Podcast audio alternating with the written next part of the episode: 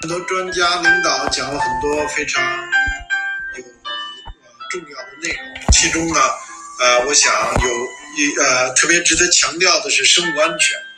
我们做无抗产业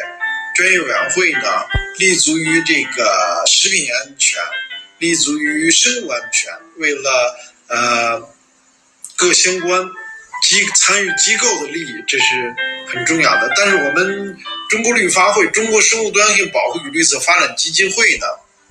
希望能够代表公众，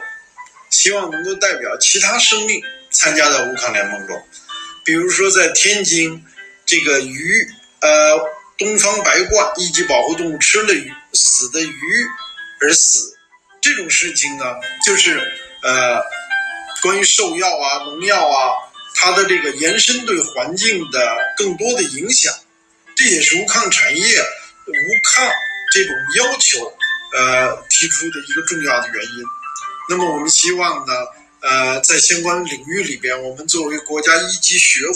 在生物多样性和绿色发展领域呢，能为无抗产业的发展做出我们的贡献。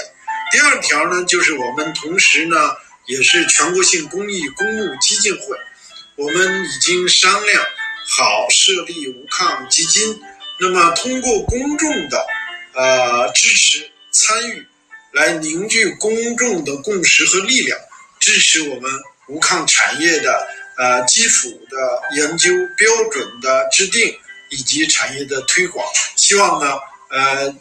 为无抗产业做出我们的贡献，谢谢。